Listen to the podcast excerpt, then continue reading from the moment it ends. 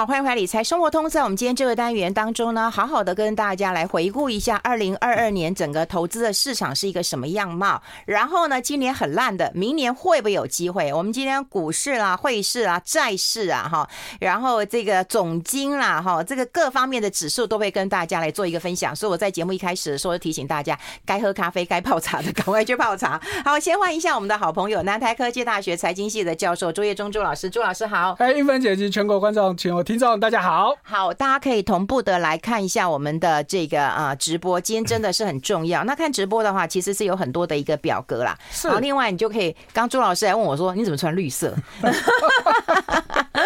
太敏感了，太敏感了，太敏感了哈！因为投资市场当中，我们其实是不能穿绿色的啦。是是啊，你如果去上课或者是你去演讲啊，对，像我们如果出席一些论坛，人家也不喜欢我们穿绿色啊。真的，这在台湾真的，在国其他国家绿色是上涨了，对，绿色是上涨。在台湾就是跟人家相反，所以我们真的还是这个行业还是要注意一下了。对，你知道吗？那个以前那个外资来啊，就看到说 那个台股红成这样，他们吓死了，你知道吗？可是我们都很开心啊，原来知道说我们刚好是相反的。是的，是的。对呀。然后所以这个时候只有圣诞节或者股市下跌的时候，你知道我是不是很 echo 到那个股市下跌的状况？是。然后我看到你做那个表格啊。我就觉得好不可思议啊，涨一些阿萨布鲁的。呃，对，好，对，如果大概在有在线上同步的这些观众听众们呢，哈，你可以看到我今天整理了非常多表格哈，大致上就是让大家先了解到今年整个市场的整体表现。嗯，好，今年市场真的是两极化。嗯，大家可能不相信，说明明今年市场这么烂，对呀，居然有好几个国家涨幅是三位数，涨幅三位数就是几波一凶。我跟你讲，你哪我被我讨好你啦？呃，当然不可能，因为这些国家跟我们来，对我们来说真的是跟外星球没两样了哈。当然，其实你说第一名的土耳其，以前台湾有土耳其基金，但是后来没有了。以前有啊？对，很早年有那个红利土耳其，就只只此一家，别无分号。好，但是后来也不知道怎么样就没了。嗯。好，那其他的这些大概就是涵盖在拉丁美洲的部分。所以大家如果我们先不看国家哈，整体你看下去，你会发现其实拉丁美洲的国家在前几名的非常的多。有啊，对，再来就是中东的国家，好像阿布达比啊、埃及啊，这是杜拜啊，是中东的国家。那剩下就是亚洲的国家，是新加坡跟印度。嗯，所以。大家真的在投资的国家，喜欢投资的国家，东博底来对丢哎，是不是？美国没有，欧洲没有，日本没有，台湾没有，中国没有。我们喜欢都是在右边下跌的，这几家起就敢扣哎，真的好。所以呢，运芬姐就讲到重点了，我们喜喜欢的都是差的。好，来，我们先把好的先讲完哦。那你看到这些国家那些涨三位数的哈，你别高兴，其实他们很大一块是因为通膨跟贬值造成的。因为前三名这三个国家哈，尤其有看世足赛，大家都知道阿根廷今年哎，他冠军嘛，对，可是他通膨百分之百耶，是怎么活啊？的哈，但是我这边要更正大家，这个媒体在。误传的一件事情，说哇，他们历史上三次得到冠军的时候，国家通膨都很严重，这是一个严重的错误，因为他们有一直都很严重，不是只有这三年，嗯，那三年还不是特别严重的，所以那都纯粹都是媒体那个一日球迷以讹传讹哦，跟对阿根廷这个国家根本不了解，他长时间通膨都是这样子。你说通膨一百趴，对他们这个国家来说其实也不算严重，他们有通膨一年超过一万趴的。好，那真的要讲通膨，第一名是委内瑞拉，因为委内瑞拉今年通膨，我觉得通膨如果百分之百的话，说实在是怎样，鸡蛋面包都买不起啊。呃，对，基本上在这种情况之下，你就不喜欢钱了。为什么不喜欢钱？你说不没有用啊？哎、欸，因为大家拿到钱会立刻换成东西。你不想用持有货币，因为贬值太可怕了。换面包都好啊。对对对，所以这几个国家，土耳其通膨稍微轻一点，大概也都是七八十趴。这很难想象哎。对，那台湾历史上再怎么严重，我们就是，比如说台湾刚光复那时候也曾经很严重，可是再严重也不，台湾以台湾的历史来说，再严重也了不起就四五十趴。嗯，我们就已经受不了了。好，那所以你就知道这些国家因为通膨，因为。货币贬值所造成的问题，这其实是被高估了。所以你看，是有很明显，到第四名以后的国家看起来就正常多了。嗯，因为前三名就是我说的，其实是因为通膨跟贬值所造成的一个假象。哈，所以这三前三个国家我们就不用去多说。其他的我们也不会买。哎，真正其实会涨的，其实主要是什么？因为今年有没有发现油的关系？油油原物料的关系嘛。所以你看哦，其实。阿布达比、埃及、杜拜，是不是基本上都是有有有关系的国家？啊，对，所以这是是很大的一块。好，那如果再去除，真的都没有跟这些有关系的，是不是就大概就只剩下葡萄牙、新加坡跟印度？嗯。好，所以说这几个国家，如果说真的要说台湾投资人会喜欢投资的，大概就只有印度。印度好，有在今年的前几名里面。好，那所以看完了今年涨得多的，我们再看今年差的。好，今年差的大概其实大家猜都猜得出来了。哈，可是呢，比较意外的是俄罗斯没有想象中的差。嗯。俄罗斯没有想象中的差，应该跌死跌死都没有跌死。对，虽然说今年它跌幅将近四十趴，可是真的必须要讲，而且它这其实已经是从高点又跌下来了。它今年其实，在大概一两个月前，曾经有一波其实涨得非常非常高。以俄罗斯我们最看常看的 RTS 指数，之前有涨到大概一千两百点，剩下现在剩九百点。一千二跌到九百是跌很多哎、欸，嗯，所以其实今年俄罗斯股市比大家预期的真的好很多哈。那其实很大原因是俄罗斯的经济真的没有大家预期的来的糟糕。再来就是因为原物料大涨，其实让俄罗斯赚了很多钱。好，但是在这边我真的要讲哦，因为我们台湾的媒体喜欢。以美以国际新闻喜欢报来自美国的新闻，可是我必须跟你讲，美国的新闻不客气的讲，绝大部分都仅供参考，嗯，甚至假新闻，然后夸张乱写的一大堆，嗯，像俄罗斯，其实大家你看为什么今年战他这次战争可以拖这么久，他就是没完没了，嗯，因为他有得到好处嘛，嗯，他今年的啊，费龙叫我们要广告了，哎呦厉害哦，我们先休息一下，进一下广告。I like 好，我们持续跟朱老师来谈一谈呐、啊。哎，来看到表现最差的，其实台湾投资人都有啦，台湾呐、啊、韩国啦、越南呐、啊，嗯，更重要还有美国。啊，对啦，美国纳斯达克、罗素两千、标普五百。都是在属于美国的指数，所以今年整体来说，美国股市表现真的，俄罗斯我们不能比了，好，俄罗斯就不理它了。所以今年全世界的股市里面最差的，真的就是美国。嗯，好，这其实还蛮出大家意外的啦哈。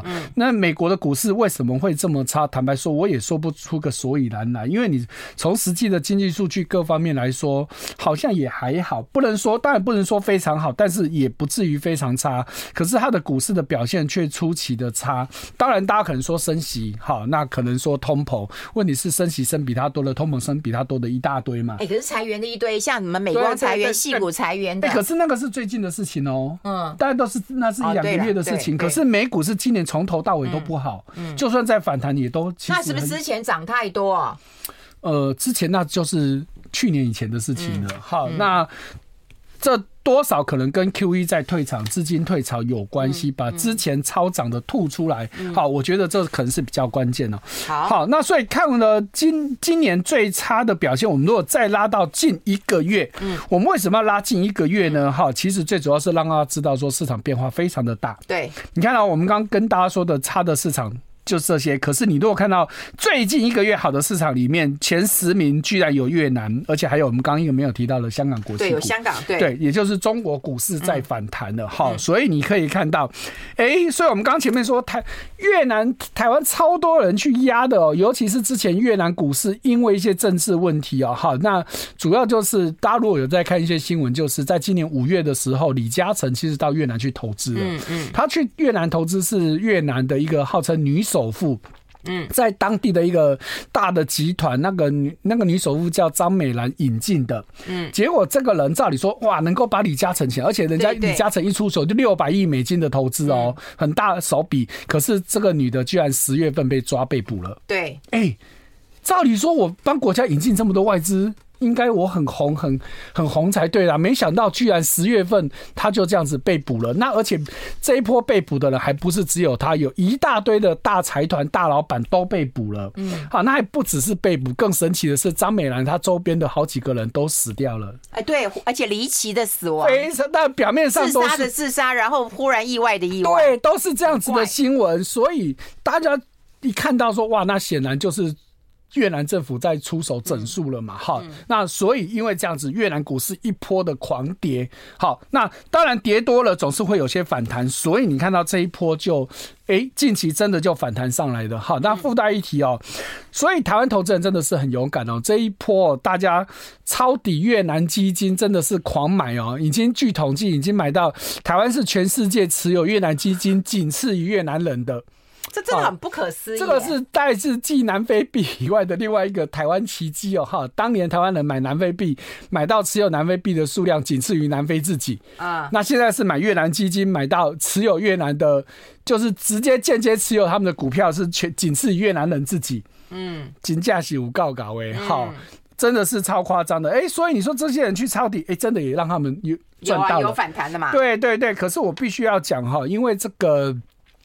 这种非政经济因素、政治因素所造成的股市下跌，或者是反弹，投资人真的还是要小心一点哦。像这种，我觉得就是你就当做摆。买乐透或签运彩吧，哈，喝完了点吸金，拍完的点运气啊，哈、欸。可是不是政治的问题总是会过去吗？然后回归到经济就很难讲了。你算中国政治问题几年了，哦、对不对？嗯、是不是？你看那中国是不是二零一五年股市崩盘到现在有上去吗？嗯，没有啊。你看到以上证当年涨到五千多点，现在再怎么样厉害也顶多三千多而已。嗯、所以你说抄底，你到底是真的抄底抄到，还是你接到刀子？嗯、我觉得非经济因素呢，你可以去赌。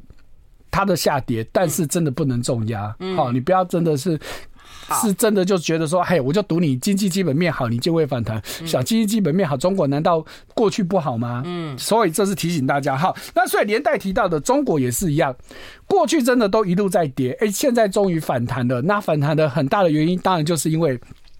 他们其实还没有解封哦，不要误解哦。他们只是对于这个防疫放宽了，就是这些检测放宽了，就这样子而已。所以这波中国股市就大涨了。好，那当然现在传出来说，明年一月初一月三号起，中国入境就不再隔离。现在附带说明了，现在现在进中国境内是要隔离五天。嗯，好，一月三号以后就是改成零加，他们是说零加三呐，只是这个加三是怎么个加法，我就不知道。但是不管怎么样，反正就是不用隔离了。好，可是问题。就是中国人可以因此出出国去旅行吗？可能还不行吧，这是一个很大的问号，这还是一个很大的问号，还不知道。那我们为什么会特别提这个？因为如果中国真的全面解封的话，我相信中国会有一波的解封行情。哦，只是这个事件事情会发生在什么时间点？嗯，我个人比较认为三月份会有可能。所以你觉得中国现在这么低，应该会有一段行情吧？现在已经不是最低的，现在已经谈至少。还是低嘛，是有机会，但是就跟我们刚刚讲越南一样，它因为它是一个非经济因素，我们就只能赌赌这么一件事件可能造成一个波段的大涨。但是毕竟中国的基本面这几年其实持续在下滑，所以你要去压中国的话有机会，但是不要重压。那现在目前我预估哈，也不只是我预估啊。中国真有可真正有可能真正的解封时间点是在明年的三月。那为什么是三月呢？哈，其实就是他们现有的这些高层，除了习近平没有换以外，其他人都是在三月份进行交接。就是我们知道李克强哦，他现在还是总理哦。大家不要忘了，虽然中国这二十大的接班人什么都排好，可是真正的交接点。典礼是在三月份的时候，所以可能新的人上来之后呢，可能就是新人新气象，或者是说故意做球给他们，所以目前预估三月份可能是一个。机会点好，所以这是过年还是一个大难关呢？你看，对地表上最大的一个人口移动，这还是个大难关。大家知道，因为解封一定会有个阵痛期，就跟台湾一样，嗯，欧美国家也都一样，在解封的初期一定会有一波的疫情的高再次的高峰。嗯，那中国现在就他必须要解封前，他必须要先度过这一关。嗯，那因为现在市场上对于中国这一波解封可能会造成上百万人的死亡，哈，就是因为来疫死亡这个。不无可能啊！可是你说上百万，我们听起来很可怕。可是换算成他们的人口数，其实这个死亡率也算是低啊！哈，那再来就是因为他们过去两年都不让人回去过年，但是今年已经鼓励你回去过年，官方都拍影片叫你两年没有回去了，该回去看看喽！哇，这不得了了哈！所以说这个中国未来有。我相信会有非常这个真的是非常巨大的变化，这个可能投资人要注意一下。好，好，那我们待会就会跟大家来讨论一下哈，就主主要几个市场的那个呃表现，还有债券，债券真的也没有我们想象中的好，那当然跟汇率有很大的差别啦。我们要先休息一下，好不好？待会两点钟继续回来谈。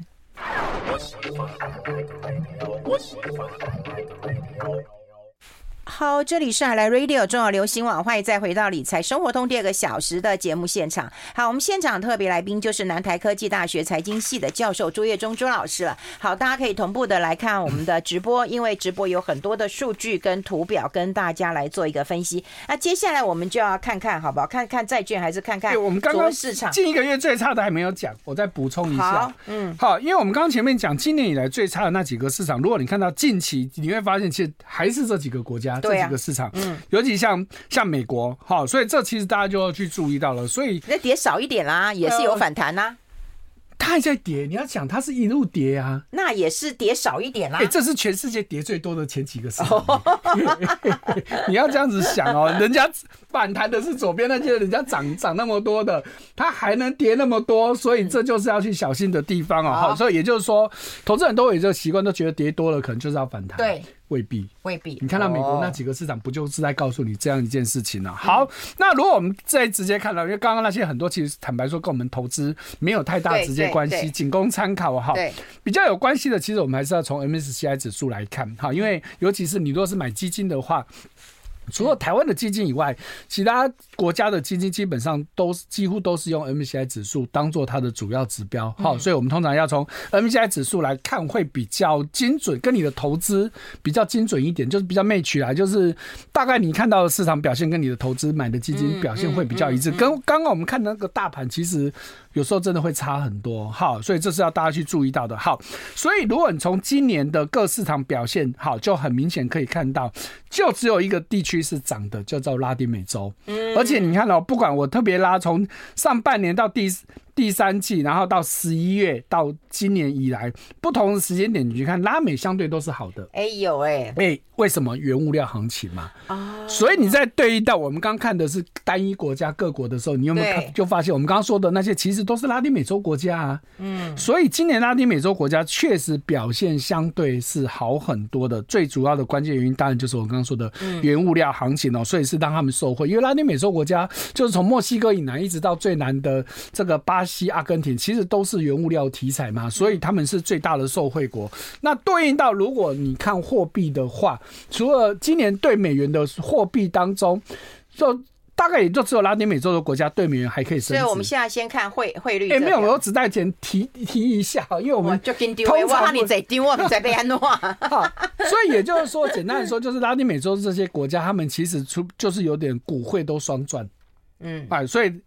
股市是因为我们刚刚说原物料关系，但另外一段一个汇市的部分也大概就是一个原物料关系，所以今年像譬如说拉丁美洲最重要的两个国家巴西跟墨西哥，他们的货币对美元都还升值哦。嗯，哎，今年要对美元升值就困难了，很难啊。好好，所以汇市我们等一下再来细讲啊。好，如果你再看到除了拉美不看以外，其他的市场金拍水今年跌幅都两位数，惨。对，那除了新兴欧洲，那新兴欧洲这其实你看它跌幅七十几趴，这其实是失真的啦。好，因为会有这么大的跌幅，是因为俄罗斯被剔被 MSCI 剔除掉。啊、对对对，对。那问题，俄罗斯原本就占这个市场大概六成以上的权重嘛。那问题，它的剔除是等于归零，那不就是？这个六十几趴就变零了，那当然才导致它的跌幅这么大。好，所以我觉得这基本上是失真的。好，如果你撇开上半年因为这个因素的关系，你看它近期的表现，你就不会觉得它特别的差了。好，所以这去了解到，那其他市场坦白说，真的就是大同小异啊，也没什么特别好讲的。所以比较提醒大家的，还是看到十一月以来市场的反弹，哎，很有趣哦。拉美因为表现一直都很好，所以十一月人家在反弹的时候，它反而是跌的。嗯，好，反而其他市场大家都在涨，可是很明显的哦，当大家都反弹的时候，美国确实还是比较弱的。嗯，哎，这其实就是呼应到我们前面看到了，是不是近期美国真的不管你看什么指数都一样，它就是不好。嗯，好，所以这。今年美国，你说到底发生了什么问题啊？就我们前面说，我个人觉得应该还是跟 QE 热钱退潮是才是最直接的关系，其他我觉得倒都是其次的问题啊。好，那包含台湾在内，你可以看到，哎，我们这在十一月的时候，其实反弹都非常非常的多哈。那近期稍微虽然稍微弱一点了哈，但是全年下来。台台股确实也排名是在比较后面，因为我们受到美股的影响是最大的，嗯嗯、所以我们刚刚一再讲，美股今年是全世界最差的市场，当然台湾也好不到哪里去。好，但是有另外一个比较大的意外，就是欧洲，嗯。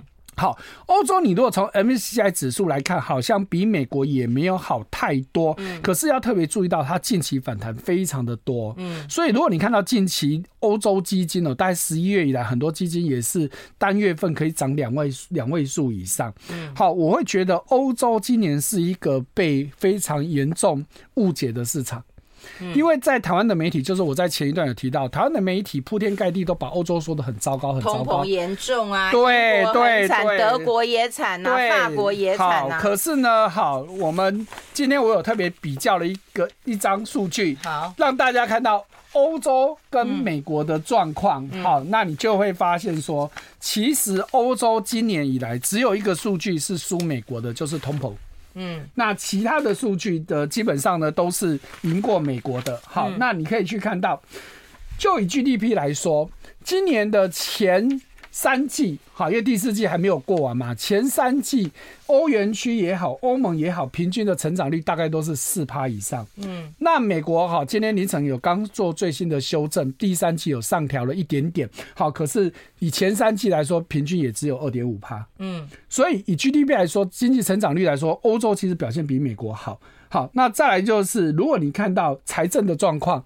不管你是看今年的财政赤字，或是政府的总负债，其实欧洲国家也都比美国来得好。或者我们把欧洲的最两最大两个国家德国、法国放进来跟美国比，你会发现，哎，其实都比美国好嘛。那如果最重要的，我们再直接看股市的部分。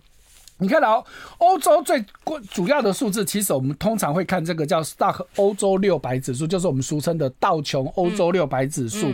你看到去对比的美国的标普五百指数，其实它今年的跌幅也比标普少很多。嗯，好，因为我们刚看看 MSCI 指数，是因为它有那个汇率的问题在里面。如果你不看那个数字的话，你直接。欧洲，因为如果你去欧洲，你本来就用欧元投资嘛，你用美元看反而会失真，所以对对对，你又是到个欧洲六百指数，它今年才跌了十一帕多，但是标普是跌十八帕多。嗯，如果你只看德国跟法国，你看德国的主要指数，这个德意志指数也跌十一帕多而已，法国也更只跌八帕多。因为欧元也贬嘛，你说对不对？对，欧洲这些国家，所以就我们刚刚说的，唯一输的数字就只有通膨。可是你说欧元区通膨十趴，美国七点。点一趴也半斤八两而已啦，哈，所以欧洲呢，我必须要讲哦，真的是台湾的媒体太错估说它的这个问题的哈、哦、啊，那其实欧洲的状况，我必须讲，它欧洲状况并没有不好，它唯一大的问题就是真的就是通膨。对，那通膨的问题其实最主要还是能源变贵了。我们待会待会来讨论一下欧洲的问题，好不好？我 I like 好，我们持续跟朱叶忠朱老师来聊一聊。刚刚有提到，就是欧元区跟美国主要经济呃数据的一个比较，让大家更清楚的知道，把汇汇率的因素扣除掉的话，欧元区或者欧盟区并没有我们想的这么的一个糟糕，对不对？对，最直接就是看 GDP 就知道了嘛。嗯，你 GDP 的数字。基本上不要说整体平均，几个主要国家也都比美国来得好嘛。那你为什么一天到晚铺天盖地说欧洲怎么样怎么样？欧洲我可以跟大家斩钉截铁讲，它从头到尾都不缺能源，唯一的问题就是变贵了。嗯，好，但是我们如果再对比，你看到欧洲央行，美国今年几波的升息，欧洲央行都照跟，你升三码，我升三码，你升两码，我升三码。而且不要忘了，虽然现在看起来数字欧洲的的利率是低于美国的，可是你要知道美。欧洲是从负利率一路升上来的，是美国至少从来没有负利率，所以你光看欧洲从负利率变成正利率，而且敢连续升息，不就在告诉你欧洲的经济状况其实是 OK 的？嗯，要不然如果升经济状况好。你又不敢升息，那这个绝对是矛盾的嘛。好，你又说啊有通膨的问题，所以对比到你看到台湾就是了嘛。好，其实你看为什么台湾今年升息升这么少？你说台湾没有通膨吗？好，这个真的是我们刚休息时间 跟玉芬姐讨论了很久哈，这绝对是一个假象。台湾的通膨是被一些数字美化了，因为我们的通膨的估计是有非常严重的偏误啊哈，这个都是有凭有据可以讲的。所以目一般市场预估我们台湾实际的通膨绝对是正。政府官方数字至少两倍以上，嗯，好，甚至合理数字，其实台湾的通膨应该没有低于五趴，嗯，所以你把这个数字还原回去，就是真正的通膨还原回去，其实就在告诉你，我们的经济是其实比预期的来得更差。为什么？因为我们的通膨，我们的经济数据都叫实质的。G D P 或实质什么？实质就是我扣掉通膨的部分。对，所以你当你通膨少算的三趴，是不是就等于你 G D P 多算三趴？对，就这么简单的道理嘛。哎、欸，那我们要先看一下台湾的经济成长率吗？呃，我觉得、啊、这个台湾的经济成长率那个数字真的是仅供参考。所以。你就说嘛，你说政府都在跟我们说，我们今年台台湾经成长率三趴多，看起来很好嘛，对不对？问题是民间的感受，你告诉我有吗？没有啊。你看到企业是不是一堆的放无薪假的？你如果说真的经济好的话，是这样的情况吗？尤其是现在连巨大这么重大的公司都快要出问题，都快要垮了。嗯。那还有最近也很多人私底下在问我说，还有没有地雷？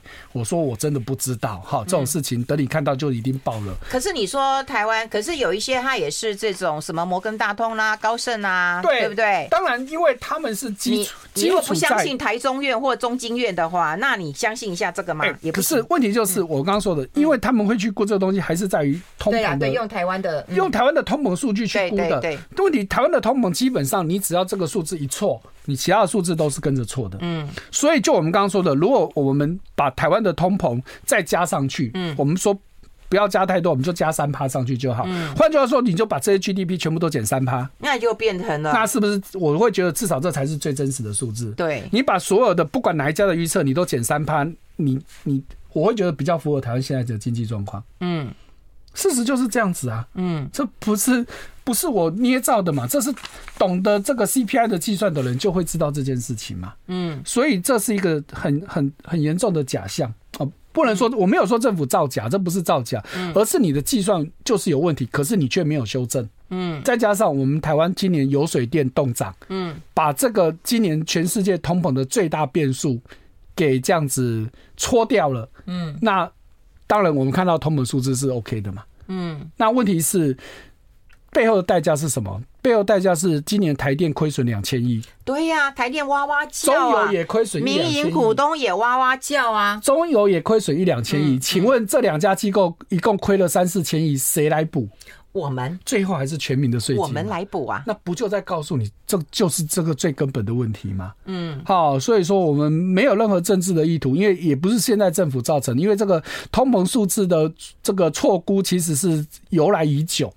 只是政府为什么一直都不去修正它？嗯，我觉得这是一个根本的问题，所以才会导致哎、欸，现在的数字看起来好像我们还蛮 OK 的，嗯，可是摆在眼前，我们台湾最重要的经济数据叫做出口，嗯，可是你看到糟啊，这两天不就在跟你讲吗？我们外销订单有可能今年全年是负的，这是十几年来从二零零八年金融海啸以来的首次，对，那我们实际的出口也是从九月以来就一直在衰退。嗯，已经连续三个月了。好，那这个十二月合理推估，连主技术都说了，合理推估都是衰退的，尤其是。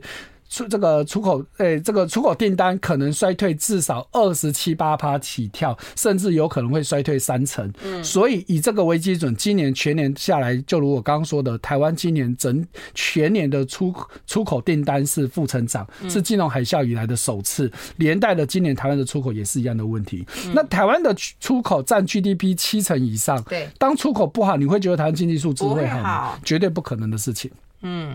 那所以我觉得这是一个很根本、很根本的问题哦。好，那所以出口这个经济不好，那你说股市就一定不好吗？这也倒未必啦。哈。所以还是要留意到这件事情了哈。我们真的是经济的问题就不说了，如讲如如生气啊。哈，来，我们还是回到我们的继续看到我们市场面的部分了。哈，所以我们刚刚从 MCI。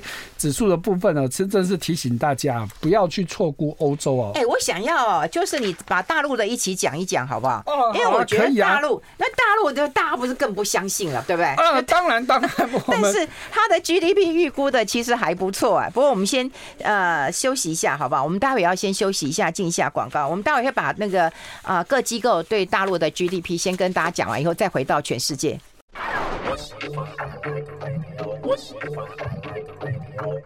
好，我们啊、呃，欢迎回来理财生活通啊！我是夏云芬，在我旁边的是南台科技大学财经系的教授朱业忠朱老师。我们要跟大家就延续到，因为跟台湾经济成长有大的关联性，就谈到中国了哈。那各个地方对于大陆 GDP 的一个年增率的一个预测都不错哎，四趴五趴哎。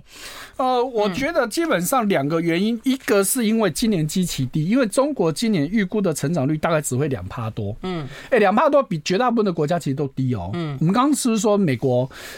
美国到目前为止两趴就二点五趴嘛，好，那欧洲更有四趴以上，嗯。那台湾好，我们就不管说数字合不合理啊，基本上台湾也大概都大概目前就是保三嘛，嗯。好，那所以我们现在的经济成长率其实大部分国家大概都会比中国高，那所以也就是说中国在一个低基期的情况之下，明年确实相对数字就会比较好看，这是第一点。第二点就是我们前面也提过了，明年中国势必会解封，只是时间点我没有办法确定，嗯。好，所以解封现在大家。都知道，一旦解封对中国经济，它现在经济不好，其实就是因为。就是清零政策嘛，嗯，那你一旦全面解封，哦，就像欧美国家这种不再有任何限制，像或者是像台湾这样子，已经几乎没什么限制的情况之下，那经济就会有大幅反弹。别的不说，光消费力就很可怕。嗯，好像我这个休息时间就跟玉芬姐在讲哈，有有人统计哦，中国的大陆的民众每年出国去观光旅游的花的钱哦，在 据统计一年是两千五百五十亿美金，他们三年没有出国了，所以一共是七千六百五十亿美金。哎、欸，也就是说，中国人一年可以省掉七一两千多亿，那但是换句话说，就是其他国家少一年少赚了两千五百多亿。那还有一个就是出国留学，中国的留学生在不管什么国家几乎都是最多的。对对对。好，但是也因为疫情的关系，光以美国来说，我看到数字。中国去美国留学生大概也少了三成。你要知道，留学生在外国念书，那个花的钱是很可怕的。对呀，哎，那个少了三成也是几十万人哦，光一个美国还没有算其他国家哦。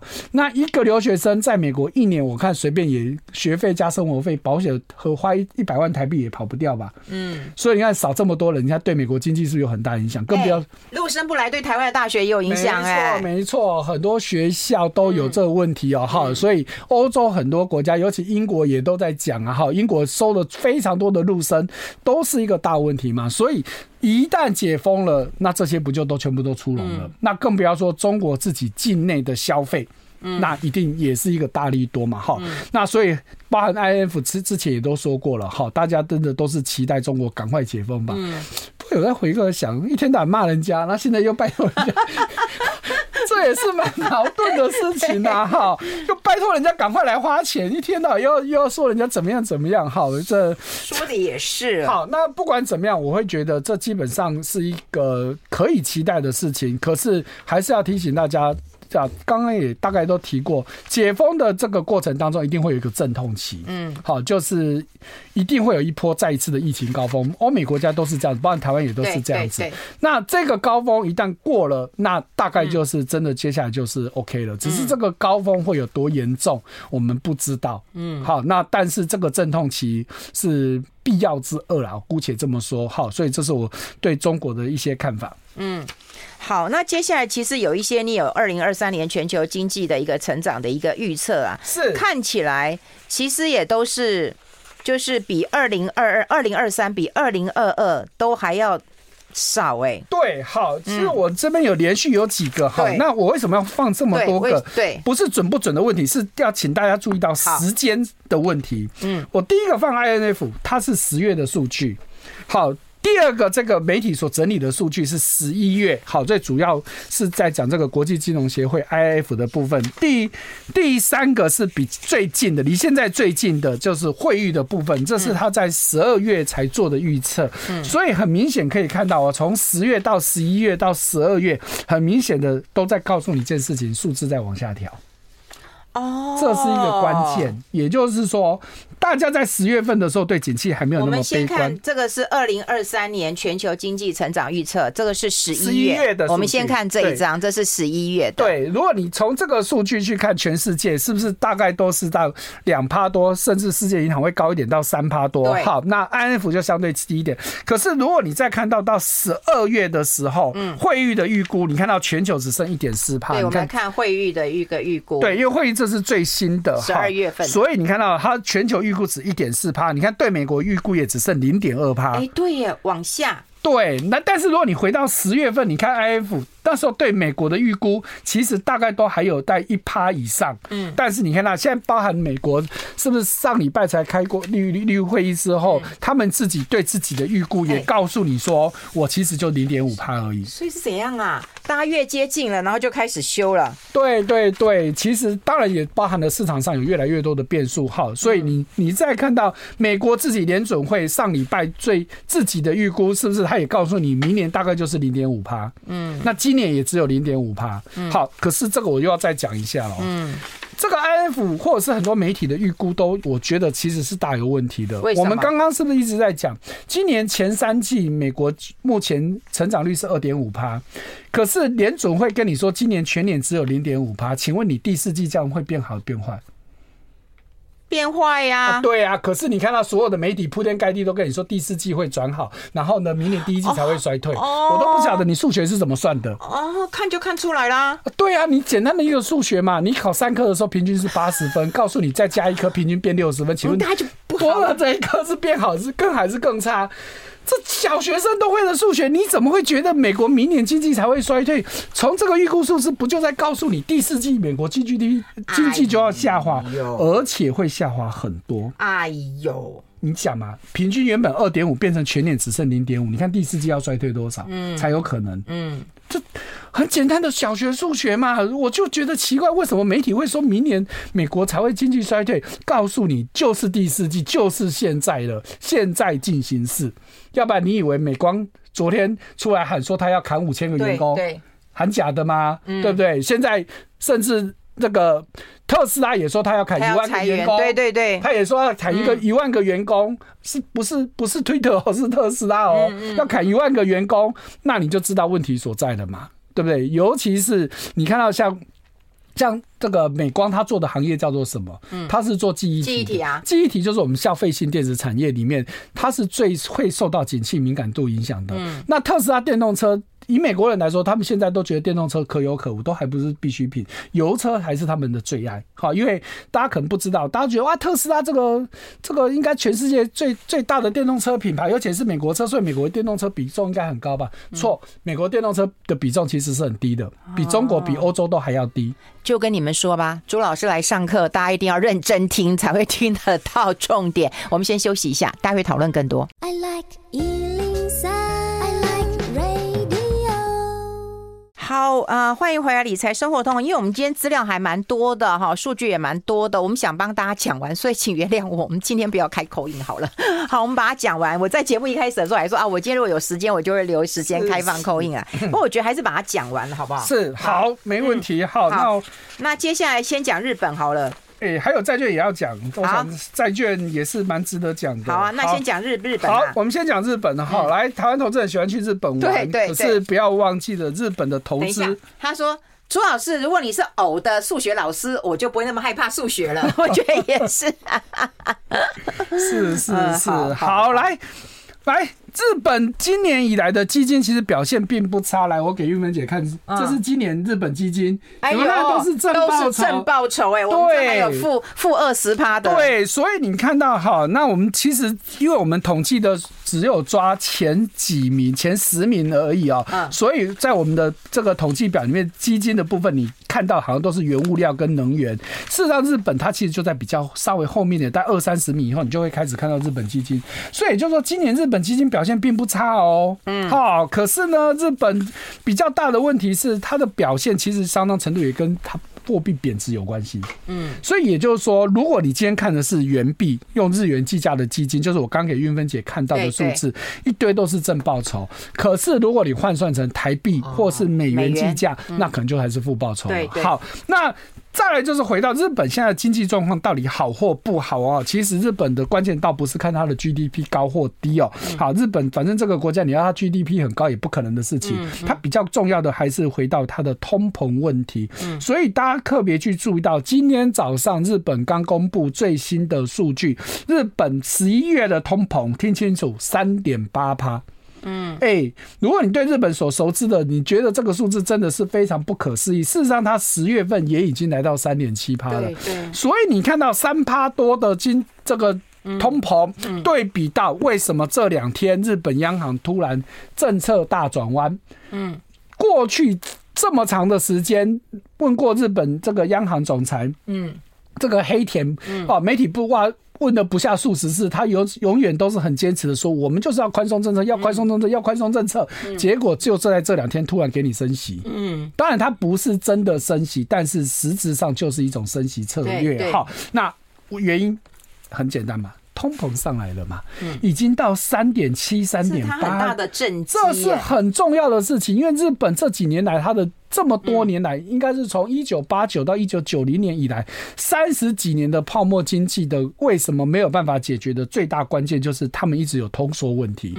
这些年一直要转通膨都没有办法。即便安倍上台射了一大堆的箭，不行就是不行。就算有，也就是那么一下下，就又被打回原形了。可是你看到今年以来，它的通膨从年初才零点五趴，一路升升升升到三点七、三点趴，这已经是我没有印象，它上次有这么高是什么时候了？嗯，应该就是几十年来最高了。真的，难怪他要升息了。嗯，所以这件事情对日本人很重要哦。为什么日本经济会拉不起来？因为大家可能对日本经济也不是那么了解。日本的经济结构里面最重要的，其实跟其他先进国家都一样，就是消费项，而不是大家以为的出口。出口对日本来说，它的经济一点都不重要，因为它只占 GDP 十几趴而已。哦，对对。那我们的出口占这么多啊？是的，是的。日本出口其实只占 GDP 十几趴，对他们来说最重要的是内需消费是六十几趴。所以你可以看到，好，我在给大家的这个表里面呢，他们没有统统计一下美国那种个人消费，所以他们以家庭支出这个代表他们的消费项。所以你看到是不是在过去有一段时间，它其实都是负成长的，就是三月、四月、五月。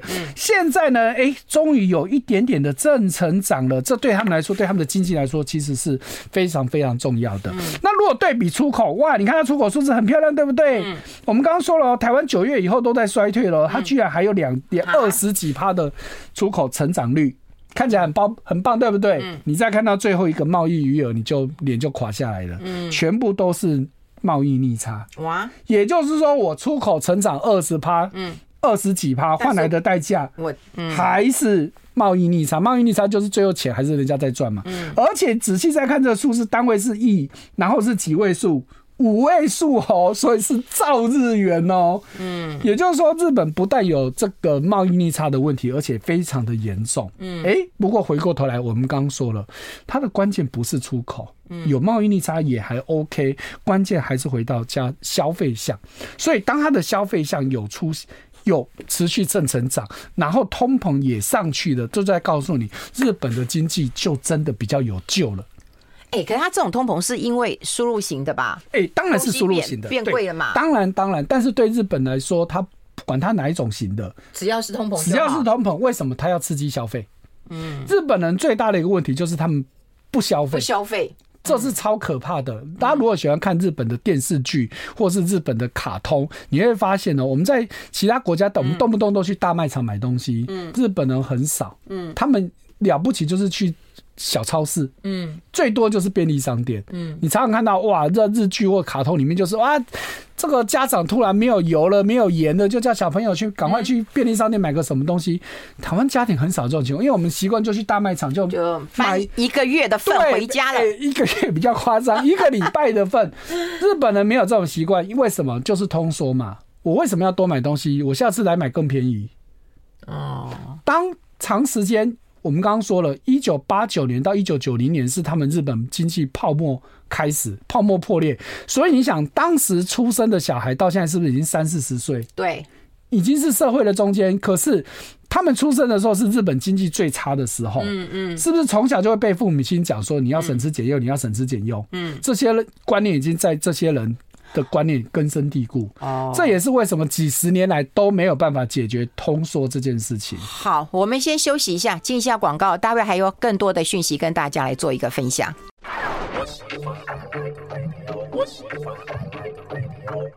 好，我们持续跟朱叶忠朱老师来聊一聊。刚刚已经谈完日本哈，那我们来谈谈债券市场，好不好？好，日本我再补充一句哦，他、嗯嗯、现在开放经济、嗯、开放出呃观光，抱歉，对，开放观光是对他经济是有很大的帮助的。嗯，好，因为日本其实靠观光这一块其实很大，好，尤其刺激它的内需消费其实是很重要，所以我觉得日本其实是可以期待的。尤其他如果只要日元不再狂贬，不是说它会一路升哦，但是只要不要像之前那么贬，我觉得日本是有机会的。好，另外一个真的是要特。别提醒大家，就是债市的部分。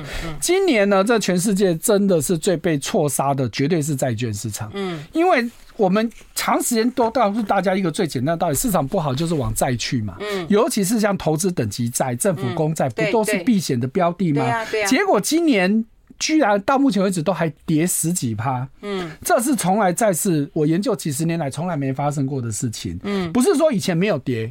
只是以前跌了不起都是一趴两趴，结果今年居然可以跌两位数，这个绝对都被错杀。那你说，哎呀，因为今年升息啊，今年通膨啊，一九八零年有没有升息？有没有通膨？不都比现在严重？当年的债券都还涨，那请问今年为什么债券要跌？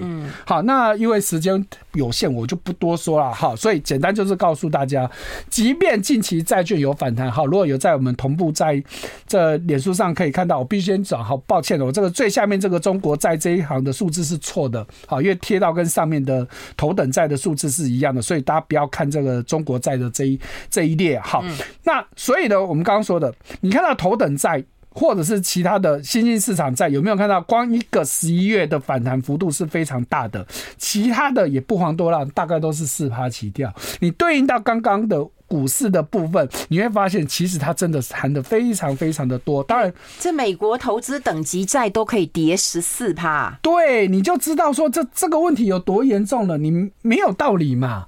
你有什么道理？它要跌这么多？所以简单的结论就是告诉大家，债市超跌，而且是比股市更严重的超跌。你看看我们多会做，是内行。哦，太感谢了！立刻就把我们砍掉，就是哇，太好了，太好了，谢谢！好，我们团队多厉害！因为我们怕现在现场听的大家都知道，怕之后回看回看的人会就没有注意到，会误解。好，所以呢，再次今年真的是我个人觉得从比例上来看呢，它真的是最被严重误误砍的一个，所以我会觉得再次反弹应该有机会持续，因为我们刚刚说的。我就我研究这么多年，我找不到今年债市有跌这么多的理由。嗯，好，因为我们刚刚说了，你用通膨用升息，这个根本都不成理由。以前过去的经验告诉你，其实反而应该要涨。好，所以其中我个人最推推荐的就是投资等级债。嗯，过去几十年来，它就只跌过两次，而且最大的跌幅也就是两趴。嗯，你有什么道理？今年到现在还跌十四趴？哦，没道理嘛。所以你的意思是说，会还他公道吗？是的，绝对会。当然，你不能预期它的涨幅会跟股市一样大。对对。但是我会觉得你是一个稳健或保守的投资人，这个东西现在这么便宜，真的觉得值得值得你买来放着。尤其是因为现在升息的关系，所以债券价格都被砍得很低。嗯。所以也就是说，它现在债券价格是相对便宜的时候。嗯。那再来就是以过去的历史经验都告诉你，当升息升到末升段的时候，都是债券。在反弹的时候，那现在不就是陌生段吗？因为现在目前市场预估美国大概再升两次到三次就不会升了。好，虽然这个联储会一再说，哎呀，明年不会降息，明年降不会降息，可是从我们最常看的就是 CME 芝加哥商业交易所的这个利率期货所推演出来的这个 Fed Watch，就是利率升息的几率的统计来说，告诉你明年二月就是联储会的第一次。利率会议的时候，大概会再升一码，三月再升一码，到六月可能再升一码就结束了，甚至六月都不见得会升，因为六月再升的可能性已经就很低了，所以比较有可比较有可能就是二月、三月再各升一码。换句话说，美国明年的利率高峰大概就是百分之五，现在是四点五嘛，利率高峰大概就是五到五点二五。嗯，那问题就是联储会跟我们说。明年不会降息，二零二四年才会降息。可是市场不是这么看的。市场就我们刚刚说的 Fed Watch 的数据告诉我们说，其实快的话，明年九月慢的话，大概就是第四季，美国就会降息，而且有可能降到跟现在一样。嗯，换句话说，明年美国的利率会有可能是先升后降，也就是我们刚刚说的，上半年大概会持续升息，但是到下半年就有可能降息。因为你对比一个数字嘛，如果美国真的经济不好，你现在利率这么高，那你还跟我们说不升，要继续升息，要或者是不升息，合理吗？嗯，基本上就矛盾了嘛。嗯。你经济不好的时候，你不就是该降息了吗？你怎么可能还撑得住？我不觉得你撑得住。那除非你真的觉得通膨不会下来。嗯。但是现在很明显的，不只是美国，连欧洲的通膨都在往下滑的情况之下，你有什么道理？觉得通膨不会下来，所以我会觉得合理推估，真的美国有可能在明年的下半年或者是第四季，美国就要降息了。嗯，哎、欸，那另外就还有一点时间呢，我们也把汇率帮大家做一个整理了哈，因为今年就是美元这么的强势哈，那相对于它的货币都在贬值啊。对，现在是已经差不多了，没有错。好，可以确定就是美元的高峰已经过了。好，所以最近美元真的是狂跌哦。我们以美元指数来看，最高升到将。将近一百一十五，但是这两天大概都是一零二、一零哦、一零三、一零四左右，对应到台币的部分。好，那台币你会觉得台币其实相对是弱，因为我们前面讲到，因为我们升息升太少。对，而且这一次的升息有可能就是我们台湾这一波的最后一次升息了。换句话说，就是明年美国再升，我们台湾大概也都不会升。目前市场的预期都是这样子，那不就在告诉你台美利差会扩大，一直扩大。嗯，那扩大的情况之下，台币当然要升，升不上去。嗯，所以也就是说，台币我会觉得明年比较可能大概就是在三十到三十一多的区间盘。嗯，要升回三十，那就看其他的亚币有没有大幅的升。有的话，我们就有可能；如果没有的话，以现在的态势来说，我觉得台币要升回三十以下，就是二字头的话，可能性比较低。但是你说要贬到之前三十二点多的可能性也不高了，因为美国毕竟已经进入到利率陌生段。那相较之下呢，像日元的部分，其实我确实有可能它会慢慢回升的。好，那再来还有一个也是觉得严重被错杀的，当然就是欧元，因为我们刚刚已经说了嘛，欧洲经济明明就很好，你有什么道理欧元？这波砍这么低，当然近期欧元也谈的非常的多了。好，因为从这个数字上你看不出来，其实欧元从短线从。低点到目前为止，其实反弹超过一成以上了。它对美元最低才来到零点九五多。好，所以我会觉得，其实当然因为台币弱啦，所以要不然其实现在欧元也是超便宜的。但是站在台币的立的角度来看，欧元也实在没有什么特别的值得投资的机会。但是欧元真的是被错估的。好，提供大家参考。好好好，今天大家认真上课了哈，补脑满满的，非常谢谢我们卓越忠周老师到我们的节目现场。我们下个月再见了，拜拜，拜拜。拜拜。